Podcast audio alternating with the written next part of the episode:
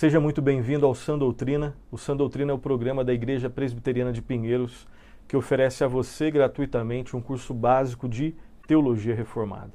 Esse é o nosso 51º Sã Doutrina e nós estamos estudando o tema da Cristologia. Dentro desse tema, Cristologia, nós estamos estudando o subtema que é o estado da exaltação de Cristo. E esse tema, né, do estado da exaltação de Cristo, ele pode ser dividido em quatro estágios ou em quatro aspectos. Primeiro, a ressurreição de Cristo. Segundo, a ascensão de Cristo. Terceiro, a entronização, né? o fato de que Cristo está no trono, assentado à direita de Deus Pai. E o quarto aspecto ou estágio né, da, desse tema, o estado da exaltação de Cristo, é a volta física do Senhor Jesus Cristo. No programa anterior, no programa uh, de número 50, no 50 programa Sã Doutrina, nós estudamos esse primeiro aspecto, ou primeiro estágio. Nós vimos né, e refletimos juntos sobre a ressurreição do Senhor Jesus Cristo. E nós consideramos três subtópicos. Né? Você pode né, acessar o nosso vídeo, que já está né, na, na, na, no canal do YouTube da Igreja Presbiteriana de Pinheiros, nós falamos sobre a ressurreição de Cristo a partir de três aspectos. Em primeiro lugar, falamos sobre a natureza da ressurreição. Em segundo lugar, nós falamos sobre a, o significado da ressurreição de Cristo. Em terceiro lugar, nós vimos também ah, pe, é, pessoas que negam, né? A, nós vimos a negação da ressurreição de Cristo e falamos sobre a resposta bíblica sobre isso. No programa de hoje, nós estudaremos o segundo aspecto do estado da exaltação de Cristo. Nós vamos falar sobre a ascensão, a ascensão do Senhor Jesus Cristo. E nós estudaremos o tema da ascensão de Cristo a partir também de três subtópicos. Nós falaremos sobre a natureza da ascensão, sobre o conceito luterano da ascensão, como que os luteranos pensam sobre esse tema e em que sentido existe uma diferença entre o conceito luterano de ascensão e o conceito reformado de ascensão, e por fim nós falaremos sobre o significado da ascensão. Dito isso, então, vamos aos nossos estudos, uh, mas primeiramente nós vamos ver alguns aspectos gerais da ascensão de Cristo antes de entrarmos no primeiro subtópico, que é a natureza da ascensão. Então vejamos, primeiramente, a ascensão de Cristo, alguns aspectos gerais sobre esse tema tão importante. Primeira consideração que nós vamos fazer é que a ascensão de Cristo ela pode ser chamada de uma espécie de complemento ou uma finalização necessária à ressurreição. Depois da ressurreição de Cristo, que nós já falamos, já estudamos, esse tópico tão fundamental, sem o qual não existe fé cristã, né? Se Cristo não ressuscitou, vã é a vossa fé. É a palavra de Deus que nos ensina. Então, depois da ressurreição, segue-se necessariamente a ascensão de Cristo, conforme as Escrituras nos ensinam. Então, é dentro desse aspecto, dentro, é fazendo essas considerações, que nós podemos afirmar que essa ascensão de Cristo ela pode ser chamada de um complemento ou uma finalização necessária do tema anterior, que é a ressurreição uma segunda consideração geral inicial que nós fazemos sobre a ascensão de Cristo é que a ressurreição ela possui normalmente mais destaque que a ascensão, obviamente. Mas isso não significa que a ascensão não tenha sua importância própria, tá? Obviamente que a ressurreição né, é um tema central, fundamental dentro da fé cristã. Tanto é que sem ressurreição não existe fé cristã. Então, obviamente que a ressurreição, ela recebe mais destaque e é isso mesmo. É assim que as escrituras nos ensinam. Mas isso não significa que a ascensão, né, ela não tem a sua importância e obviamente nem significa que esses temas estão, né, estão são concorrentes, eles são complementares, ok? É, até porque, né, a gente pode complementar dizendo isso que a ascensão é um evento que faz parte da realidade da exaltação do estado da exaltação do Senhor e Salvador Jesus Cristo. Mas você pode se perguntar qual é a base bíblica da ascensão de Cristo. Nós vamos falar um pouquinho sobre isso nessas considerações iniciais. Em primeiro lugar, falando sobre a base bíblica da ascensão de Cristo, lembremos que Jesus se referiu à sua ascensão muitas vezes antes da sua morte. Vamos ler alguns textos que serão projetados para você. Primeiro texto, João 6, 62. Que será, pois, se virdes o filho do homem subir para o lugar onde primeiro estava? Aqui Jesus falando que ele iria subir, né? ele iria ascender.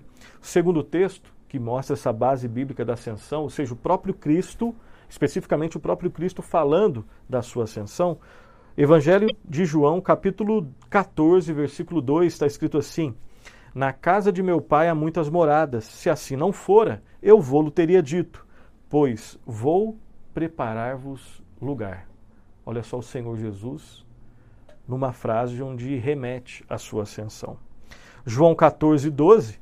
Em verdade, em verdade vos digo que aquele que crê em mim fará também as obras que eu faço, e outras maiores fará, porque eu vou para junto do Pai. Jesus Cristo falando da ascensão. Tem mais textos, mais dois. Uh, todos no Evangelho de João. João 16, 5. Mas agora vou para junto daquele que me enviou. E nenhum de vós me pergunta: Para onde vais?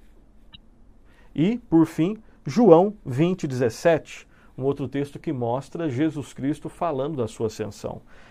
João 20, 17 recomendou-lhes Jesus: Não me detenhas, porque ainda não, porque ainda não subi para meu Pai. Mas vai ter com os meus irmãos e dize-lhes: Subo para meu Pai e vosso Pai, para meu Deus e vosso Deus. Então, todos esses textos tratando sobre a verdade de que Cristo falou da sua ascensão antes de sua morte. Mas também nós podemos ver Lucas nos dando uma dupla explicação da ascensão do Senhor Jesus Cristo. Vamos ler dois textos ali em Lucas. Lucas 24, 50, 53, vai ser projetado para você, acompanhe a leitura. Então os levou para Betânia e, erguendo as mãos, os abençoou. Aconteceu que, enquanto os abençoava, ia se retirando deles, sendo elevado para o céu. Então eles, adorando-o, voltaram para Jerusalém tomados de grande júbilo, e estavam sempre no templo louvando a Deus. Então, esse aqui já é o, né, o relato de Lucas, ali no Evangelho, da ascensão né, histórica do Senhor Jesus Cristo. E Lucas também relata em Atos, né, Atos capítulo 1, do 6 ao 11. Acompanhe a leitura. Então os que estavam reunidos lhe perguntaram: Senhor, Será este o tempo em que restaures o reino, de Israel, o reino a Israel? Respondeu-lhes: Não vos compete conhecer tempos ou épocas que o Pai reservou pela sua exclusiva autoridade. Mas recebereis poder ao descer sobre vós o Espírito Santo, e sereis minhas testemunhas tanto em Jerusalém como em toda a Judéia e Samaria e até os confins da terra. Ditas essas palavras, foi Jesus elevado às alturas, à vista deles, e uma nuvem o encobriu dos seus olhos. E estando eles com os olhos fitos no céu, enquanto Jesus subia, eis que dois varões vestidos de branco se puseram ao lado deles e lhes disseram: Varões galileus, por que estáis olhando para as alturas? Esse Jesus que dentre vós foi assunto ao céu, virá do modo como o vistes subir. Então, outro relato, né, dois relatos de Lucas, um no Evangelho, outro em Atos, ele escreveu, né, ele foi aquele que registrou esses dois livros, e, e Lucas narrando, né, descrevendo ali o evento histórico da ascensão do Senhor Jesus Cristo. Então é óbvio que existe muita base bíblica, né? ou só existe base bíblica é, na, né, no, no caso aqui da ascensão de Cristo. Mas tem mais. O apóstolo Paulo refere-se à ascensão de Cristo várias vezes, nós vamos ver alguns desses textos. Primeiro em Efésios, capítulo 1, versículo 20, está escrito assim: O qual exerceu ele em Cristo, ressuscitando dentre os mortos e fazendo-o sentar à sua direita nos lugares celestiais.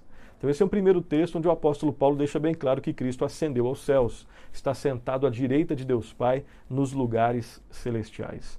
Próximo texto, Efésios 4, 8, 10, vai ser projetado, acompanhe. Por isso diz: quando ele subiu às alturas, levou cativo o cativeiro e concedeu dons aos homens. Ora, que quer dizer subiu, senão que também havia descido até as regiões inferiores da terra?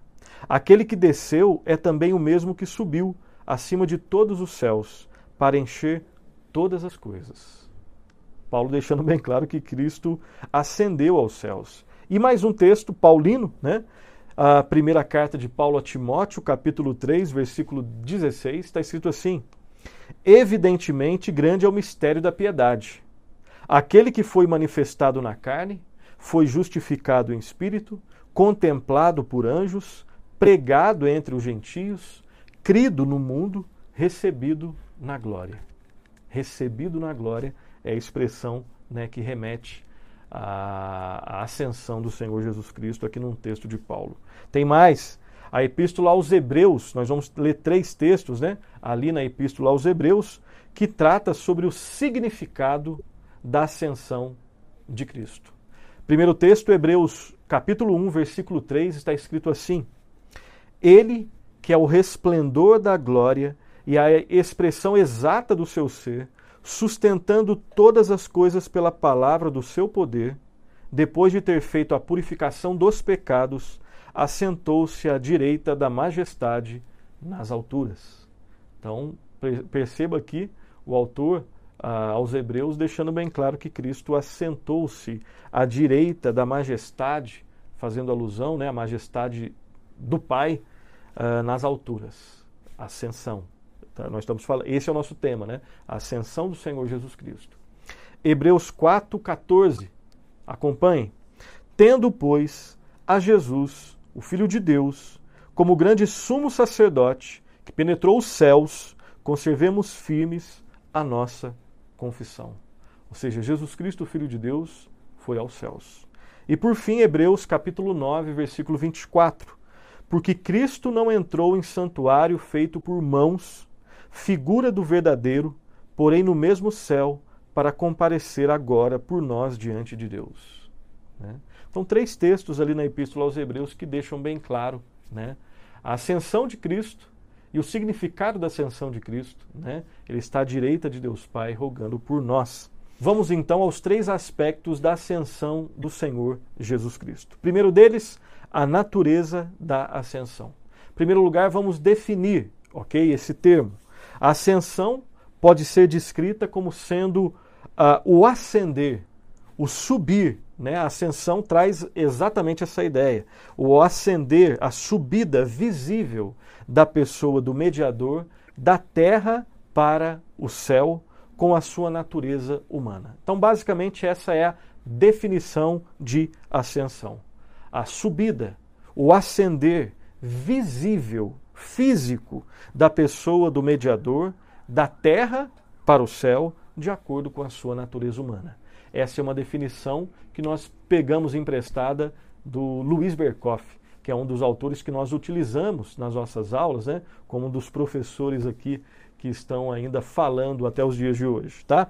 Algumas considerações gerais não somente sobre essa definição, mas sobre o conceito de natureza, a natureza da ascensão. Vamos lá. Em primeiro lugar, a ascensão ela foi uma transição local. Ela foi uma mudança de um lugar para o outro, no caso da terra para o céu, tá? Uma ida de um lugar para o outro. Isso significa que o céu e a terra são realidades locais, ou seja, o céu e a terra são lugares. Quando Cristo ascendeu aos céus, é, isso significa uma ida da terra, uma, uma, um local, para os céus, um outro local. Da terra, um lugar, para os céus, um outro lugar, ok? Nós estamos falando aqui de fisicalidade, de realmente terreno. Né? Terreno no, nesse aspecto bem geral, tá? Nós estamos falando da, de uma realidade terrestre para uma realidade celeste, ok? E de uma mudança de um lugar para o outro. Uma segunda consideração: a ascensão, mais do que indicar a transição de um lugar para o outro, ela, preste atenção, ela indica e inclui uma mudança na natureza humana de Cristo. A ascensão tem a ver com mudança de lugar? Tem. Mas também tem a ver com uma mudança, ela indica e inclui uma mudança na natureza humana de Cristo. O que, que isso significa? Vamos lá. Isso significa que a natureza humana de Cristo passou para a plenitude da glória celestial, quando ele ascendeu aos céus. E foi de forma perfeita adaptada à vida celestial. A vida de Cristo aqui já era perfeita. Ele era perfeito. Ele era perfeito. Ele nunca caiu em imperfeição. A natureza de Cristo aqui sempre foi, é e sempre será perfeita. Mas nós estamos estudando, buscamos, buscando estudar de forma uh, cuidadosa e fiel às Escrituras a ascensão. Então a ascensão ela compreende uma mudança de lugar, saída da terra e ida para os céus, ok? Essa subida, esse ascender.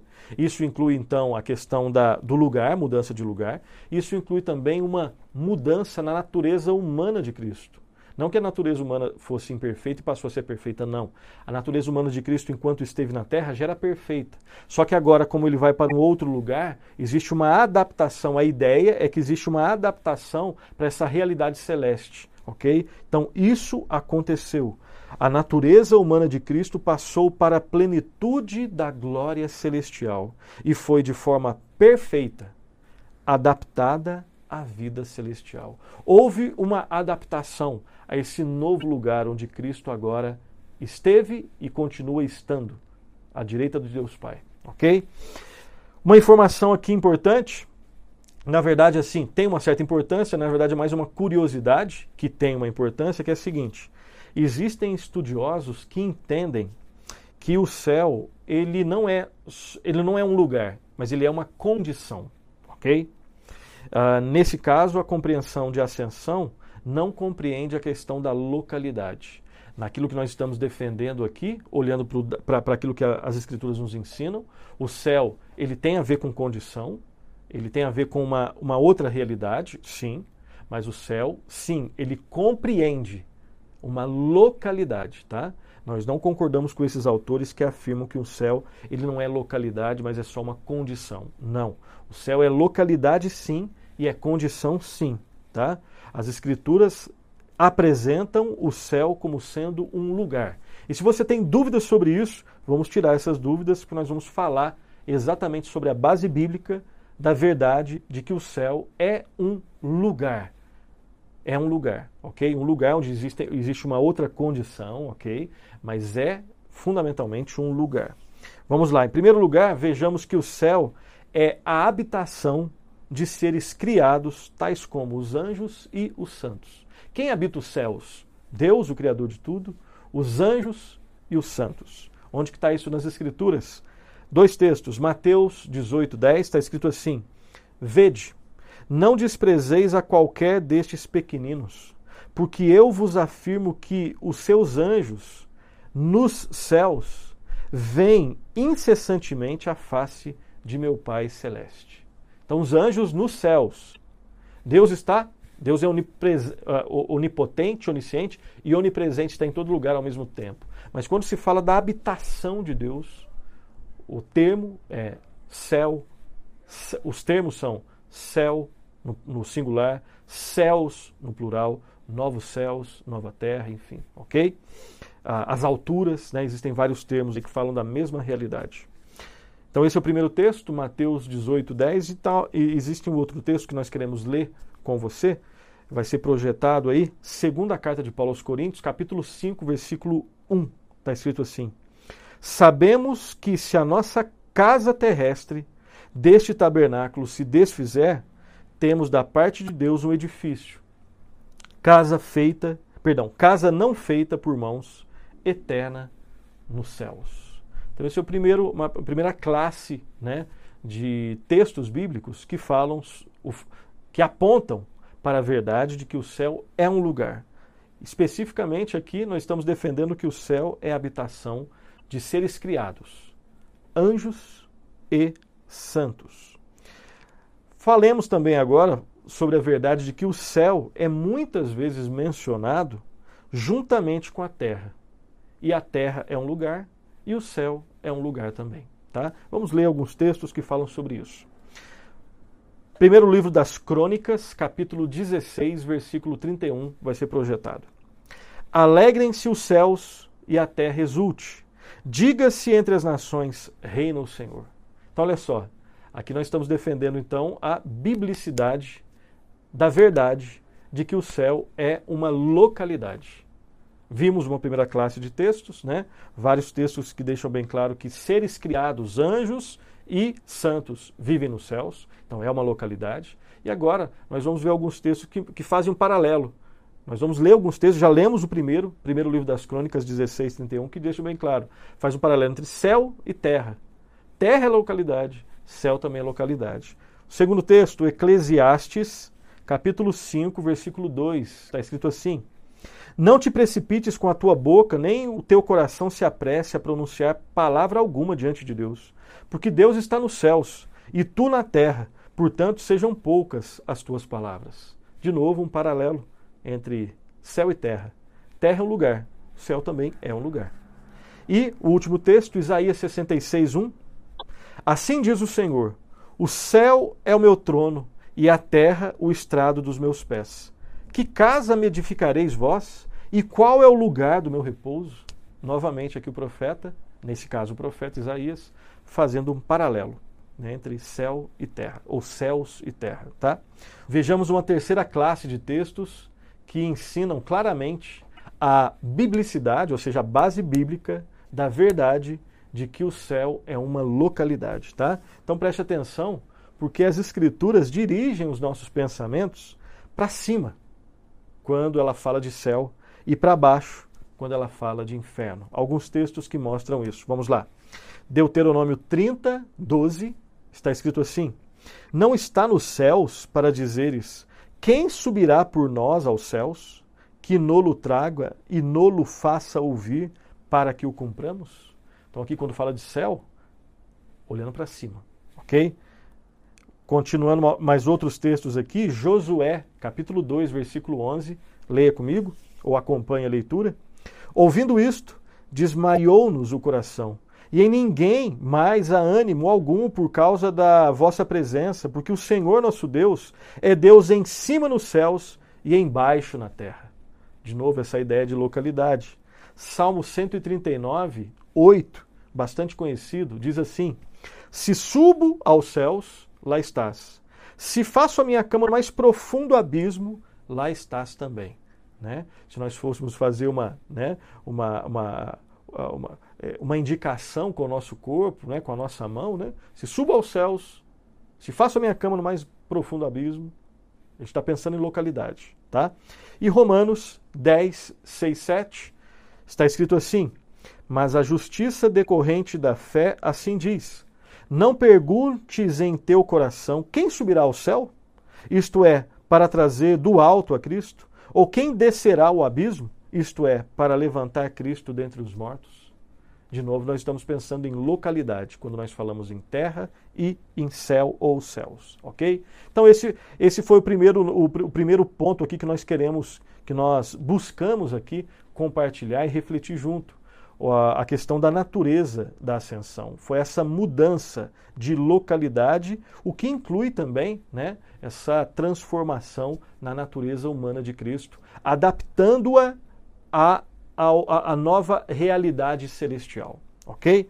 Vamos ver, falar também um pouquinho, e aqui é bem rápido, né, nós vamos ver rapidamente é, é, é, não é só uma curiosidade, uma mera curiosidade. É só para fazer uma conversa com a história, com as tradições cristãs ao longo da história sobre o entendimento desse tema. Tá? Vamos falar sobre o conceito luterano da ascensão. Perceba que aqui os nossos irmãos luteranos eles afirmam algo que nós afirmamos também em algum sentido, né? Ou seja, de que Jesus Cristo, Senhor Jesus Cristo, quando ascendeu aos céus, ele passa por uma mudança de localidade, isso os reformados defendem, os luteranos não entendem dessa forma, mas o que nós compreendemos de, mo de modo muito semelhante é que Cristo, nessa mudança de localidade, de novo, os luteranos não acreditam nisso, mas nessa mudança existiu sim uma adaptação.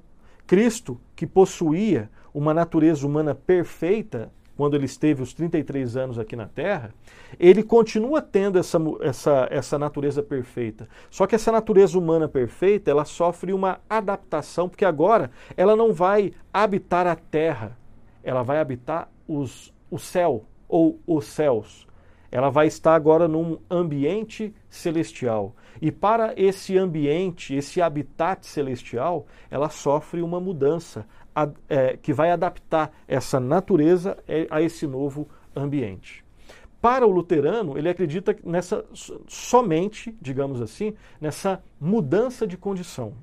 Nós acreditamos sim nessa mudança de condição, mas que isso também inclui, como a Bíblia sugere, orienta, ensina, uh, uma mudança também de localidade, ok? Então o luterano ele pensa de uma maneira diferente acerca desse ponto, acerca de outros pontos também, tá? Então só para a gente perceber essa mudança, mudança não, essa diferença de compreensão no que se refere à ascensão de Cristo.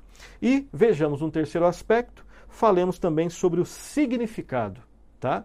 O significado, falamos sobre a natureza da ascensão, o conceito luterano da ascensão e, por fim, o significado da ascensão. Então, na ascensão, atenção aqui, Vemos Cristo como nosso grande sumo sacerdote, entrando no santuário para apresentar ao Pai o seu sacrifício perfeito, terminado, consumado.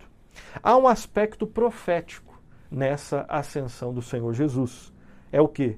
É o fato de que todos os crentes em Cristo, todos os homens e mulheres de todas as épocas, do passado, do presente e futuro, que creem, confiam no Senhor Jesus Cristo, eles estarão assentados com Cristo nos lugares celestiais e eles estão destinados a estarem com Cristo nos lugares celestiais com ele para sempre, para sempre.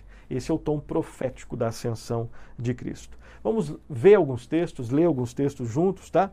Efésios 2, 6. Está escrito assim: E juntamente com ele nos ressuscitou e nos fez assentar nos lugares celestiais em Cristo Jesus. Os cristãos já estão e estarão né, ah, nos lugares celestiais em Cristo Jesus. João 17, 24. Está escrito assim: Pai, a minha vontade é que onde eu estou estejam também comigo os que me deste, para que me vejam a minha, para que vejam a minha glória que me conferiste porque me amaste antes da fundação do mundo. Né? Então, o aspecto, a verdade de que os crentes em Cristo estarão com Cristo nos novos céus e nova terra. Os crentes em Cristo já estão com Cristo e, ao mesmo tempo, estarão com Cristo nos novos céus e nova terra, nessa realidade celestial, nas regiões celestiais. Por fim, nós devemos lembrar também que a ascensão ela também é um instrumento na preparação de um lugar para aqueles que são do Senhor Jesus Cristo. A ascensão ela fala dessa realidade bendita e maravilhosa de que existe uma preparação daquele lugar para aqueles que são de Cristo. O próprio Senhor Jesus mostra a necessidade de ir para o Pai a fim de preparar lugar para os seus discípulos. E nós vamos ler alguns te nós vamos ler um texto, tá? Nós já lemos, na verdade, há alguns minutos atrás, um texto que fala exatamente sobre isso, sobre essa realidade, né? Efésios 2:6 e dois textos, Efésios 2:6 e João 17:24, nós já lemos, né, que fala sobre exatamente essa realidade de que Cristo vai, entre outras coisas, para preparar lugar para aqueles que são dele para o povo de Deus. Tá? Eu quero ler, só terminar lendo o último texto bíblico, João, capítulo 14, versículo 2 e 3, está escrito assim: Na casa de meu pai há muitas moradas. Se assim não fora, eu vou-lo teria dito, pois vou preparar-vos lugar. E quando eu for e vos preparar lugar, voltarei e vos receberei para mim mesmo. Para quê? Para que onde eu estou estejais vós também. Releia depois esse texto. Medite depois nesse texto, que fala, que de alguma forma resume vários tópicos que nós tratamos nessa aula, nesse programa. A realidade da ascensão de Cristo, a biblicidade, a base bíblica da ascensão de Cristo, o sentido da ascensão de Cristo, Cristo preparando lugar, assentando-se à direita de Deus Pai né, nesse novo lugar, que era um lugar diferente do lugar que ele estava. Não tem como duvidar, não tem como duvidar dessa mudança de localidade. Cristo está num lugar que antes ele não estava. Né? E ele está preparando lugar para aqueles que nele confiam. Medite nesse texto depois. Leia uma, leia duas, leia três vezes, medite, né? mastigue esse texto e anote esse texto, escreva sobre esse texto. Escreva uma devocional nesse texto aqui que fala sobre, que de alguma forma resume todo o programa de hoje. Né? Considerações finais e aplicações são três bem breves. Vamos lá. Primeiro lugar, lembre-se que a verdade de que Jesus Cristo veio ao mundo para nos salvar, que ele foi até a cruz, que ele morreu em nosso lugar, que ele ressuscitou e que ele ascendeu ao céu, deve fazer parte das nossas reflexões, dos nossos pensamentos e das nossas conversas. Conversemos mais, pensemos e reflitamos mais sobre a ascensão do Senhor Jesus Cristo, que prepara um lugar para nós. Nós devemos ler pensar, meditar e falar mais dessa verdade da ascensão de Cristo. Segunda aplicação, a verdade da ascensão do Senhor Jesus Cristo deve provocar em mim e em você, deve motivar em mim e em você a nossa vida de louvor ao Deus triuno, o Pai, o Filho e o Espírito Santo, que nos, nos salvou nos salva, nos sustenta e nos levará para os novos céus e nova terra. Então, meditar sobre a ascensão deve dinamizar a nossa vida de louvor ao único e verdadeiro Deus que existe, o Deus Pai, Filho e Espírito Santo. E por fim, termino dizendo o seguinte: lembremos, eu devo lembrar, nós devemos lembrar que somente pelos méritos de Cristo nós estaremos um dia nos novos céus e na nova terra, com Cristo, experimentando a plenitude da comunhão com Deus, sem absolutamente nada de pecado e vivendo totalmente para a glória de Deus. Já imaginou isso? A ascensão de Cristo é a base da nossa ascensão. Glória ao Santo Deus por isso. Glória a Deus por isso. Louvado seja Deus pela ascensão de Cristo que é a base da nossa ascensão. Assim nós terminamos o programa de hoje. Espero que você tenha aprendido bastante, mesmo sendo um programa que tocou nos aspectos mais básicos, né? Mas eu creio que os próprios textos já mostram a profundidade, né? Desse, e, a, e a seriedade e o aspecto maravilhoso da doutrina da ascensão de Cristo. Sendo assim, nós chegamos então ao final do programa de hoje. Espero que você tenha aprendido né, conosco assim como nós estamos aprendendo também.